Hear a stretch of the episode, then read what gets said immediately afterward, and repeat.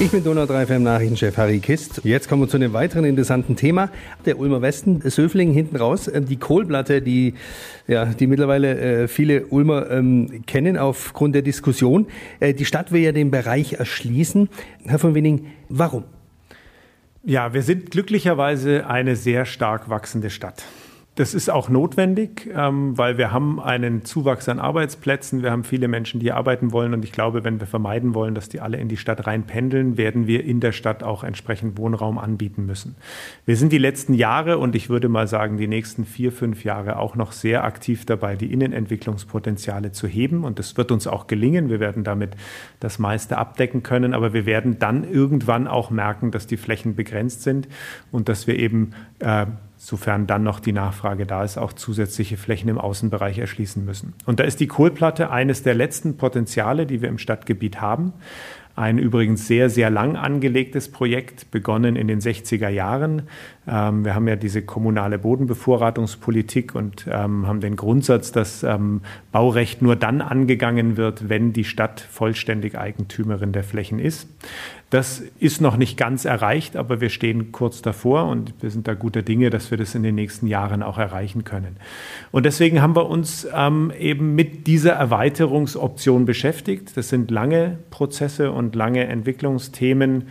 Da gibt es viele Fragen zu klären zum Thema Artenschutz, zum Thema Klima, zum Thema ähm, Erschließung ähm, und auch zu fragen, wie dann ein solches Quartier künftig aussehen kann, welche Dichten, was für Zielgruppen angesprochen werden und so weiter. Und das sind Diskussionen, die wir führen müssen. Und deswegen haben wir uns in den letzten ein, zwei Jahren schon mal mit den Vorbereitungen beschäftigt. Können Sie schon was sagen zu den Gutachten? Sie haben einige Gutachten eingeholt. Wie sind die ausgefallen? Also wir haben sehr viele verschiedene Dinge untersucht. Einfache Dinge wie, kann ein solcher Ort ein eigenes Nahversorgungszentrum aufbauen, wirtschaftlich und von den Auswirkungen auf andere? Ähm, wir haben das Thema Geologie untersucht. Wie ist der Baugrund? Ähm, mit welchen Aufwänden ist zu rechnen und so weiter? Das sind die eher einfachen Themen.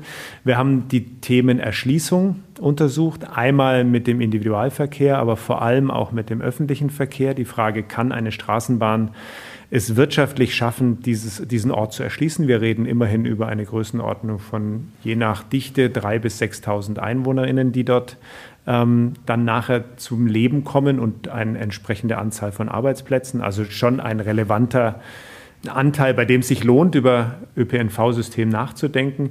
Und wir haben darüber hinaus eben Naturschutzthemen, Umweltschutzthemen untersuchen lassen, wie beispielsweise die Klimaauswirkungen einer solchen Bebauung. Wir wissen, dass dort auch Kaltluftentstehung und Kaltluftschneisen für die Versorgung der benachbarten Bereiche ähm, stattfinden. Ähm, und wir haben das Thema Artenschutz uns angeschaut. Also das ist so ein bisschen der Querschnitt.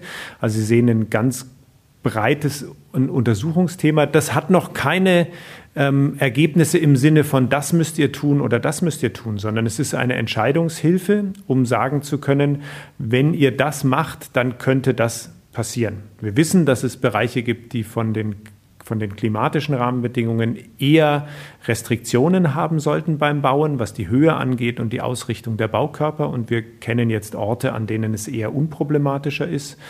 Ähm, wir wissen, dass es vom Thema Artenschutz eher vernachlässigbar ist. Kann man sich vorstellen, sind im Moment eher intensiv landwirtschaftliche genutzten Flächen, die sind eben nicht so ähm, artenschutztechnisch intensiv belegt. Ähm, und wir wissen, dass wir durchaus das Thema Straßenbahn ähm, äh, kein Selbstläufer wird, was die Wirtschaftlichkeit und die Förderfähigkeit angeht. Ja. Also wir können jetzt die Rahmenbedingungen erkennen und äh, die wollen wir der Öffentlichkeit vorstellen und auch Rückkopplungen dazu bekommen. Und im nächsten Schritt soll es dann darum gehen, Rahmenbedingungen, Leitplanken, Leitlinien für eine Entwicklung gemeinsam mit Gemeinderat und Bürgerschaft zu erarbeiten, um daraus dann letztendlich, wenn wir mit den Grundstücken soweit sind, ähm, eine Planung voranzutreiben. Kurz nachgehakt, Verlängerung Linie 1 ist ja da im Gespräch, Sie haben es angesprochen. Ähm, halten Sie daran fest, ist, wäre die sinnvoll? Also, ich äh, glaube, dass wenn wir es schaffen, in der Kohlplatte eine angemessene städtebauliche Dichte hinzukriegen, dass es dann sinnvoll wäre, ein leistungsfähiges ÖPNV-System hinzubekommen. Das ist im Idealfall die Straßenbahn. Wir haben aber durchaus festgestellt, dass der Aufwand, um die Straßenbahn dorthin zu bringen, ein sehr hoher ist. Und das macht sie dann natürlich auch wieder ein Stück weit fragwürdig. Und ich glaube, da sind wir noch nicht am Ende in den Untersuchungen. Wir haben festgestellt, ob es die Verlängerung einer Linie 1 ist oder eine Linie 3, die dann in Teilen auf der Strecke der Linie 1 fährt. Das sind alles Fragen, die noch nicht endgültig da sind. Ähm, und das hängt viel davon ab, wie viele Kundinnen und Kunden für so eine ÖPNV-Linie ähm, auch außerhalb der Kohlplatte generiert werden können. Und da, glaube ich, müssen wir noch ein bisschen dran arbeiten. Stand heute muss man sagen, dass wahrscheinlich eine Straßenbahn wenig Chancen hätte. Wann wäre das dann griffig? Also bis wann wäre die Kohlplatte wirklich realistisch? Also das ist sehr schwer vorherzusagen, ähm, aber ich denke mal, dass wir im mindesten Fall, mal vorausgesetzt, alles läuft sehr glatt, auf jeden Fall drei, vier Jahre Planungszeit uns geben sollten. Also wir haben im Moment noch nicht den Druck, dass wir dort unbedingt hinwollen. Ich weiß, dass es sehr große Diskussionen um das Thema Kohlplatte gibt. Ich finde, die müssen wir in der Bevölkerung führen, weil die sind berechtigt und sie müssen auch, sie müssen an die Oberfläche und müssen diskutiert werden.